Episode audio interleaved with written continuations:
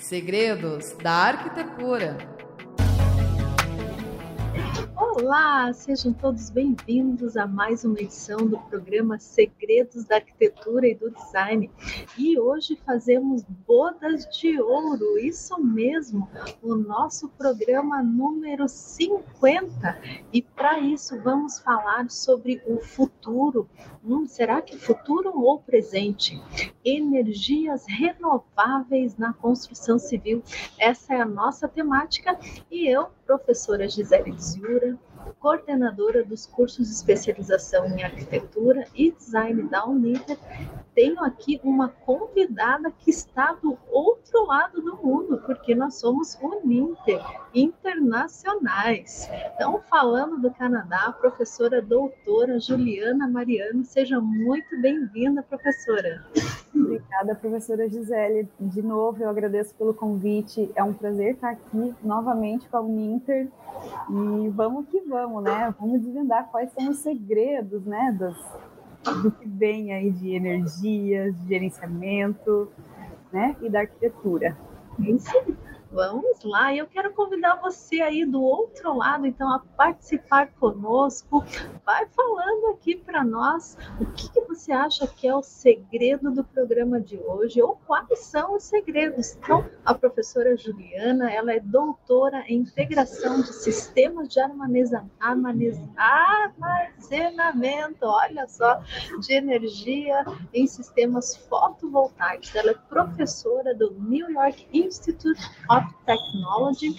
E ela obteve seu doutorado em engenharia civil aqui na Universidade Federal Tecnológica do Paraná em 2021 e teve como objetivo propor estratégias de gestão de energia voltadas, voltadas para o pico de corte, que ela já vai explicar o que, que é. Tem vários livros publicados aí nessa área, é pesquisadora na área de sistemas fotovoltaicos e ela fala muito aí no sol. Então, eu vou fazer a primeira pergunta, então, para a professora. Quais são os diferentes tipos ou alguns diferentes tipos de energias renováveis, professora? Ai, muito bem. Bom, como você mesmo comentou, professora Gisele, a primeira fonte inesgotável, né? A gente gera todas as outras formas de energia no planeta de seres humanos, nós temos o Sol, né, o nosso rei Sol. e que realmente né, é uma fonte que é, hoje em dia, eu posso dizer que é uma fonte bastante utilizada de energia. É, claro, temos algum, algumas coisas, né, variabilidade, instabilidade, e hoje em dia a gente já consegue né, a, gerenciar melhor, principalmente com o uso de armazenamento de energia, né, e que está em bastante debate ultimamente, né, tanto no setor acadêmico quanto nas indústrias, né, está abordando, abordando todos os setores da sociedade. Então essa é a primeira, é a, a, energia que eu sou mais apaixonada, foi toda a minha a parte de mestrado, doutorado, até graduação, trabalhando com energia solar, principalmente integração em edifícios, então tem uma, uma abertura, né, um engajamento muito forte com engenharia civil e arquitetura, né? E a segunda que eu posso falar é energia eólica. Energia eólica, basicamente, energia dos ventos, né? Que são fontes complementares, pois quando eu não tenho sol, geralmente eu tenho, né, os ventos. Então, são soluções bastante interessantes, de pequeno, médio e grande porte. E hoje em dia você pode ver bastante nas cidades, né? Algumas turbinas eólicas nos prédios, porque tem uma, uma maior disponibilidade de vento certo? E professora? Ah, tá. Você ia falar na próxima. Vamos lá. Próxima. Temos diversas fontes, né? Geotérmica, né? Que aí mexe com uma, uma fonte um pouquinho mais diferente, por exemplo, que vem, né? Realmente da, de uma camada mais profunda da Terra, né? Que são águas quentes. Uh, muito interessante, principalmente em países frios. Aqui no Canadá a gente usa, né? Algumas usinas geotérmicas. No Brasil ainda está sendo bastante pesquisado, né? Mas falando no Brasil, nós temos as marés dos oceanos, né? E toda essa parte de ondas, o movimento, né? Por que não aproveitar dessa forma? E por aí vai, gente. Biomassa, não precisamos nem falar, porque biomassa no Brasil nós temos é pioneirismo, né? Principalmente biocombustíveis, são assuntos que eu gosto muito de conversar com os meus colegas professores daqui, porque realmente o Brasil é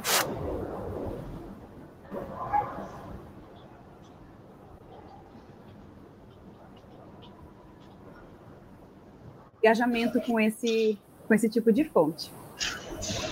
E, e professora, dentre esses vários tipos, é, como tem algumas estratégias para escolher qual é o melhor, como identificar para construção civil especificamente? Muita coisa.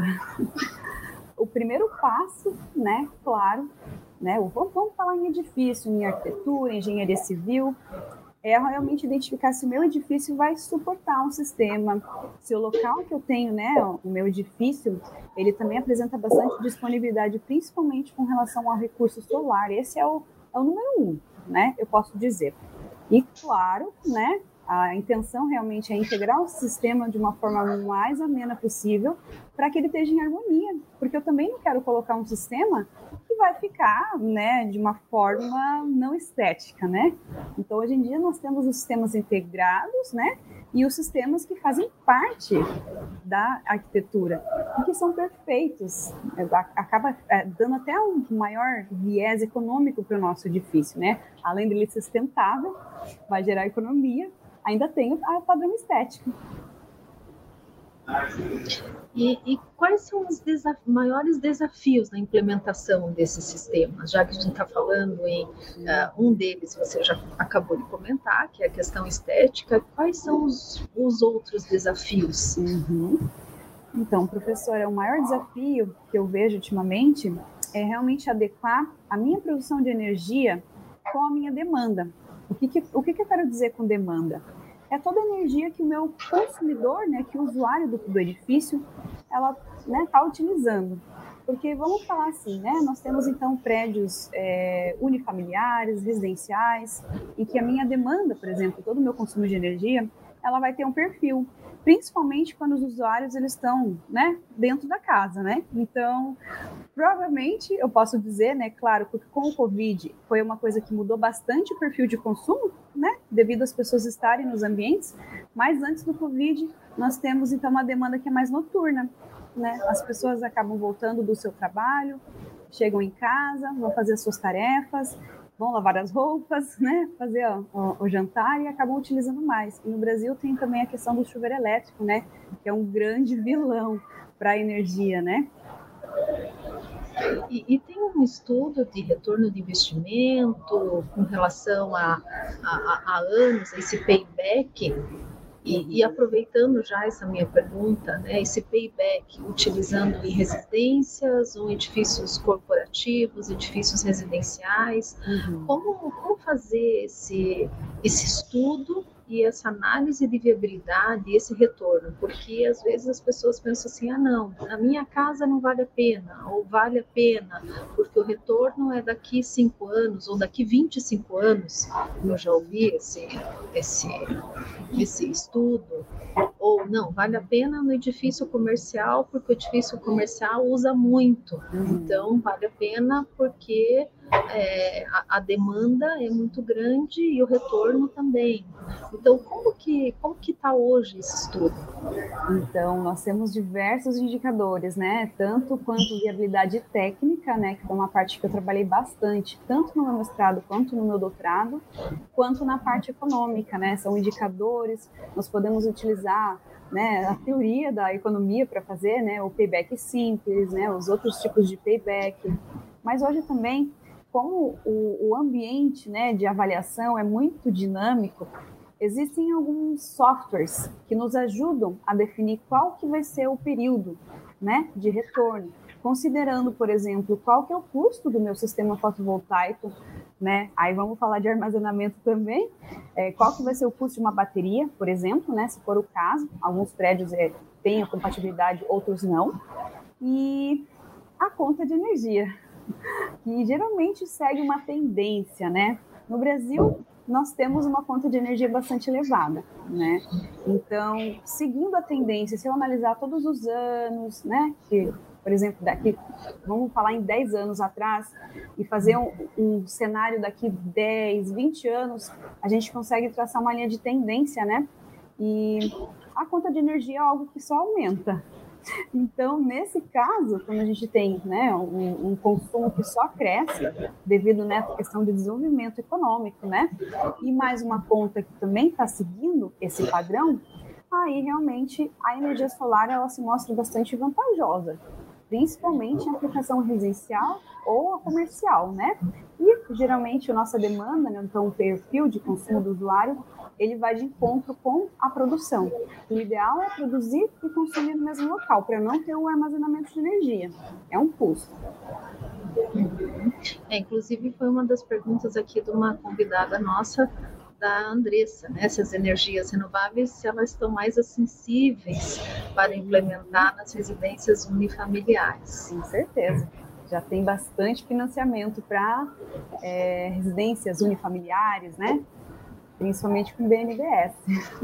Olha só, então é. fica aí a dica, ó, um primeiro segredo desvendado aí, olha só. Uhum. e tem uma outra pergunta da Andressa também. Ela pergunta qual que é a importância do BIM no estudo das energias renováveis. O BIM, que é o Building isso aí é uma coisa muito interessante. É um software que entrega, integra, né, vários outros softwares. Eu no meu mestrado eu tive a oportunidade de trabalhar com é, pessoas, né, de gerenciamento de obras e aprender um pouquinho sobre o BIM. Dentro dos sistemas fotovoltaicos, né, a gente ainda não usa esse tipo de, de ferramenta, né? É mais uma questão de gerenciamento de obras, né, no meu ver. Então, é uma coisa assim muito importante, mas que eu sei muito pouco sobre o BIM.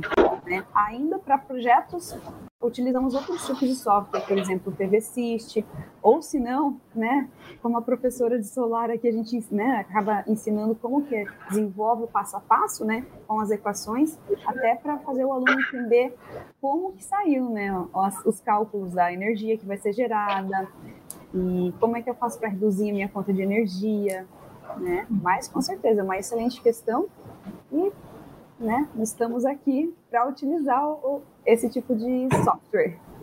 E hoje você faz as pesquisas. Quais são os temas que hoje você está trabalhando nas pesquisas aí? Para falar um pouquinho mais, queria começar a falar sobre as oportunidades profissionais para os uhum. nossos alunos, seja da graduação, da pós-graduação, ou para quem quer migrar de área, ou para quem quer abrir um pouco mais o seu leque é, de atuação profissional. Uhum. Nesse caso, vamos lá pegar a pergunta da Andressa de novo, né? Sobre esse software, sobre modelagem. É, foi assim uma pergunta sensacional, porque, por exemplo, aqui nós temos uma demanda para pessoas que trabalham com modelagem de energia muito grande, porque hoje em dia a gente não, não vai instalar nenhum sistema, né, sem antes saber qual que vai ser a interação do edifício com o sistema, né? Se principalmente vai ter a viabilidade econômica e técnica. Então, assim, a minha recomendação, tudo que for BIM, tudo que for né, o AutoCAD, ou tem outras ferramentas, por exemplo, o Departamento de Energia dos Estados Unidos, e eles disponibilizam gratuitamente, né, Sister, System Advisor Model, excelente. Qualquer tipo de conhecimento que você tenha, né, desses softwares e mais um que integra todos eles, é um plus na sua carreira. Isso é é um segredo dessa parte, né, das energias renováveis, porque os sistemas, né, eles são, eles estão todos conectados, né. A gente usa muito a palavra é, smart grid, né, que são redes inteligentes de é, energia. E realmente não tem como agora a gente olhar para um tipo de um padrão de energia sem considerar outra, né? Qual é a interação que esses sistemas têm um com o outro. Então, Andressa, parabéns, show de bola pela sua pergunta. E aí a gente está integrando então áreas de engenharia, áreas de tecnologia e cada vez mais a integração entre as várias áreas do conhecimento. Uhum. Você acredita que a, a multidisciplinaridade também ela é um dos caminhos na, na profissão e na área das energias renováveis? Professora Gisele, é uma pergunta, outra pergunta assim perfeita, maravilhosa. A integração ela é extremamente necessária, né?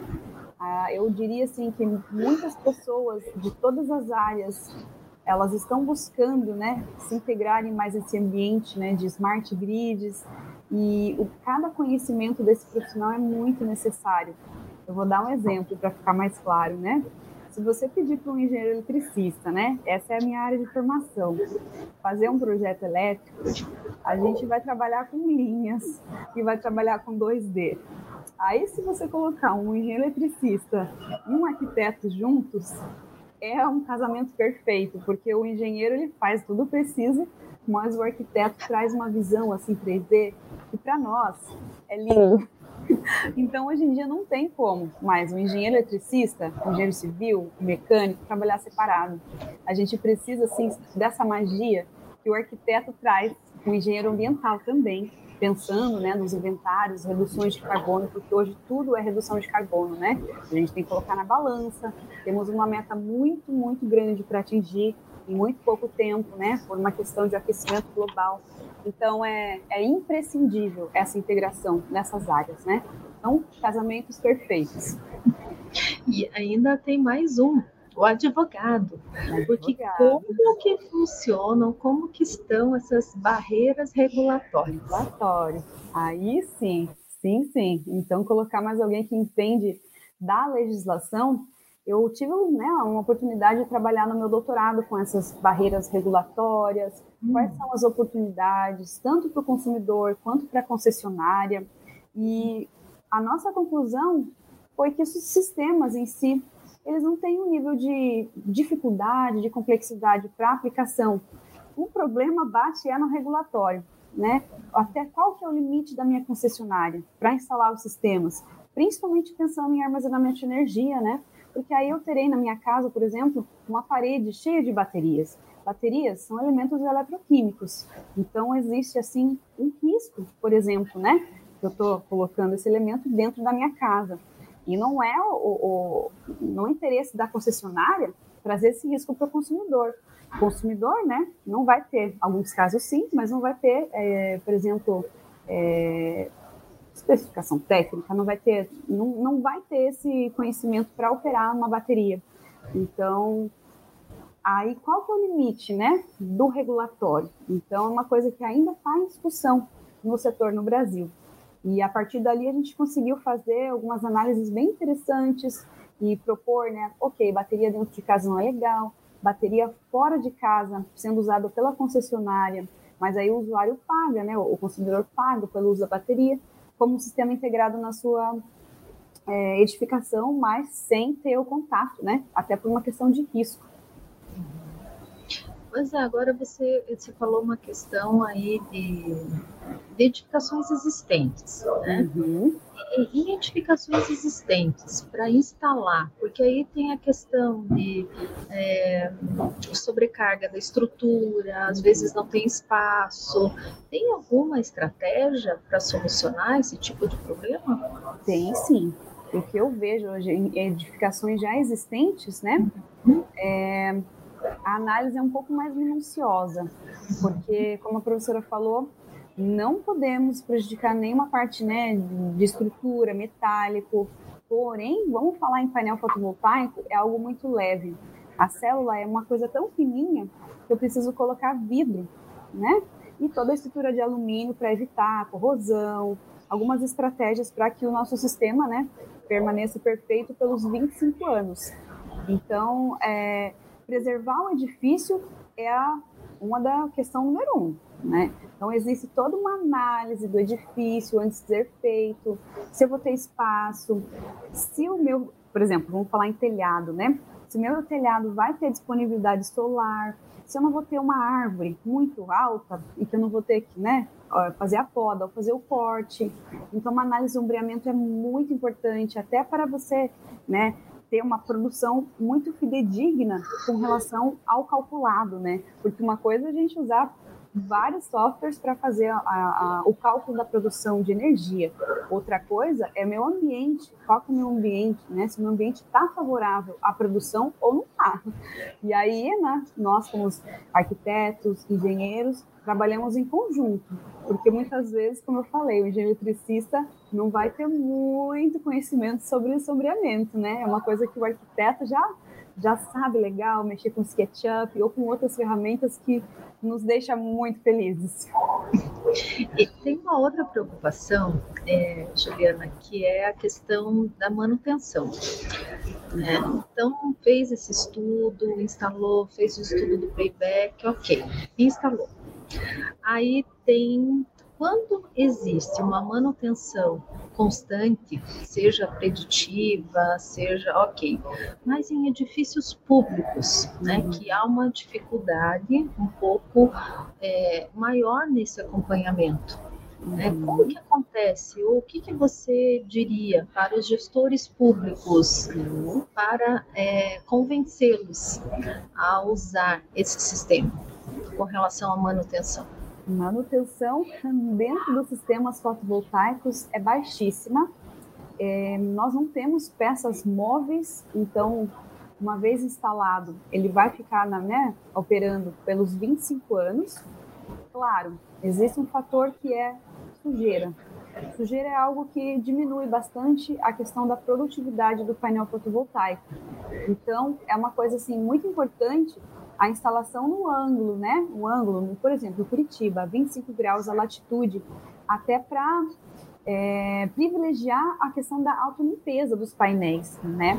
O, aí nós temos uma outra questão, por exemplo, se for um prédio que eu tenho bastante tráfego, né, de carros, caminhões, ônibus, aí isso assim essencial, essa questão da limpeza.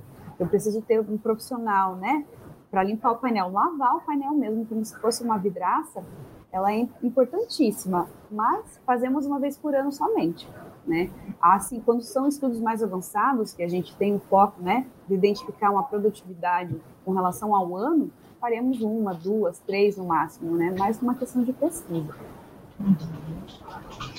E modelos de negócios, vamos falar um pouquinho, né? Falamos na questão dos edifícios públicos e edifícios privados. Agora a gente vai agregando mais os assuntos, vamos chegando mais para o final da nossa conversa. É, então falamos em modelos, em modelos de implantação, falamos em pesquisa, falamos em profissionais e em modelos de negócio. O que, que você diria assim, você que está estudando? Uhum diria assim, teria alguma sugestão de modelos para quem gostaria de empreender nessa área? Então, gente, tem muita coisa de modelo de negócio, né? Claro que eu vou referir né, de volta às minhas experiências com pesquisa, né? Principalmente sistemas que envolvem armazenamento de energia. O armazenamento de energia hoje é um assunto que ainda está bastante debatido pela questão do regulatório, né?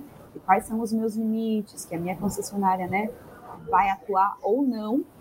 E nesse caso, quando você traz mais uma, mais uma interferência, aí sim que eu tenho essa opção de ter um modelo de negócio, né?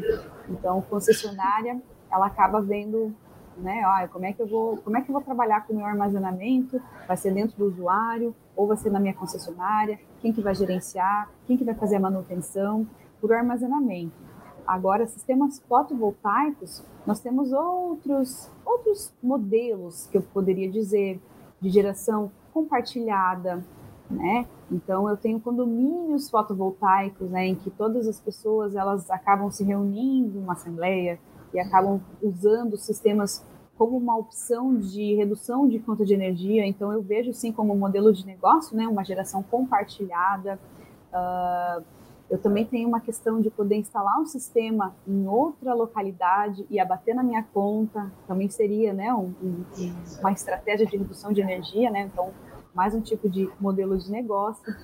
E são inúmeros modelos de negócio que podemos trabalhar, principalmente quando o consumidor industrial eu tenho bastante é, uma demanda, né, um uso de energia nos três horários ou em todos os horários, e aí a, a energia fotovoltaica, né, com o armazenamento de energia, pode ajudar bastante nessa questão do modelo de negócio para a indústria. E, por último, quero te perguntar quais são as tendências? O que, que você diria que são as tendências aí para os próximos anos ou décadas? Eu diria que é difícil, né? Porque a gente não imaginaria o que seria é, o que seria o ano de 2022 há 10 anos atrás. É. Mas o que você acredita que são tendências, tendências em energias renováveis? Renováveis. Bom, eu acho que o que eu falei tanto aqui foi de energia, foi do sol, uma coisa que não é segredo para mais ninguém, armazenamento de energia. É, é, um, né, é um nosso segredo do dia, né? São edifícios capazes de gerar, armazenar e gerenciar. Então, qual que vai ser o momento certo para eu injetar essa minha energia, né? Porque o, o pico de demanda acontece, mas ninguém quer pagar mais pelo uso da energia, né? E como a concessionária ainda está nessa discussão do regulatório, qual é o modelo de negócio correto, por que, a gente não coloca mais um elemento nessa salada, que é um carro elétrico? O carro elétrico é algo que, assim, é, não é principalmente aqui na América do Norte, a gente vê muito Tesla rodando na rua, né? Mas o segredo é qual que vai ser a função do meu veículo? Ele não vai ser só uma carga, ele vai ser um elemento que tem essa autonomia de gerar, de injetar energia quando a minha casa precisa de energia. Então é aí é o sonho colorido da Juliana, né? Que a gente tem energia do sol, tem a minha bateria, que é o veículo elétrico, mas o veículo elétrico podendo fazer esse tipo de modelo de negócio, né? E é algo que assim não está muito distante, né? É mais uma questão de regulatório de novo. Então, a gente precisa muito dessa essa visão dos advogados, né? Juntamente com uh, toda essa pegada das energias renováveis, regulatório, né? Trabalhar toda essa parceria é totalmente necessária, gente. Que a gente sempre está pensando, né, na, na energia que pode ser produzida a partir de um elemento, mas por que não o, o, fazer esse esse vai e vem, né, essa troca? Porque a energia é algo que flui assim para todos os lados, né? Ela pode fluir da concessionária para sua casa e aí, no caso que eu tenho meu painel, vai ser uma, uma energia negativa, ela vai sair da minha casa, vai para a concessionária. É o que já tem acontecido há muitos anos no Brasil. Né? Então, vai ser um, um fluxo mais dinâmico, assim, eu diria. E aí, o carro elétrico agora ele vai, ele vai entrar com tudo. É o que eu posso dizer. Europa já tem umas metas muito, muito, muito agressivas para a eliminação de carros, né, a combustão em 2024, 2025 imagina, né? O Brasil não está muito atrás, não. O Brasil é referência em energias renováveis, principalmente o uso né, da energia solar. Aqui na minha sala de aula, os meus alunos eles ficam muito admirados, né? Porque sabem desse nosso pioneirismo no uso das energias renováveis, né? Nossa matriz é uma matriz bastante hidráulica, bastante limpa. Aí tem a solar, tem a questão da biomassa, né? Tem bastante disponibilidade de vento também, principalmente, né, na questão no Nordeste e alguns outros estados, por exemplo, do Rio Grande do Sul. Então, o Brasil tem tudo para ser, né, para ter bastante autonomia energética. Esse é o, o meu feedback sobre uh, esse campo, né, das energias no Brasil. Então, você aí do outro lado quanto antes você se preparar, estiver à frente aí desse mercado, melhor desse mercado, seja com relação ao seu negócio, seja em pesquisa, melhor. Então, melhor. você aí fique ligado. Tem que ficar, né? Se a gente não, não andar, não continuar, o trem vem com tudo e pega a gente, deixa a gente para trás mesmo. E tecnologia é assim, você dormiu num dia, no dia seguinte já mudou, né? Já tem bastante, é bastante dinâmico. É porque é um caminho sem volta, né? Eu sempre sustentabilidade já estudo, já está na minha vida desde 2000 e 2000 e pouco. Uhum. Sustentabilidade e, é, é e aí eu sempre falava, né, que desde aquela época, né, que sustentabilidade não era uma tendência já era um caminho sem volta. E cada vez mais, é. E, e aí sustentabilidade e inovação em tecnologias e cada vez mais. A gente sempre pensava assim um período longo, né? E cada vez mais esse período está mais curto, né? É, é, no ano que vem, é daqui seis meses, é daqui um ano e cada vez está mais curto, né? essas inovações elas estão cada vez mais necessárias. E essa integração de áreas, inclusive, né? De profissões que não é mais novidade. Você, por exemplo, você se formou em engenharia elétrica, fez mestrado em engenharia civil, está em outra área e trabalha com vários profissionais. Uhum. E, e, hoje em dia é esse, o normal é assim. Né? Esse é o normal. Esse é o novo normal. então, professora, te agradeço imensamente a participação, foi fantástico. Quero agradecer também a participação de você aí que esteve do outro lado. É, deixe seu comentário, se não for hoje, você que vai assistir o programa em outra ocasião. E esse programa, né, na sua edição número 50, como eu disse, Bodas de Ouro. É assim um grande privilégio estar aqui apresentando essa, é, essa edição, que é uma edição aí muito iluminada, eu diria. Com toda certeza, professora. Eu que agradeço, estou lisonjeada de estar aqui de novo com vocês. É, foi maravilhoso. E as próximas, pode convidar que eu estou disponível. Então, muito obrigada e até a próxima edição. Até. Tchau, tchau. Segredos da Arquitetura.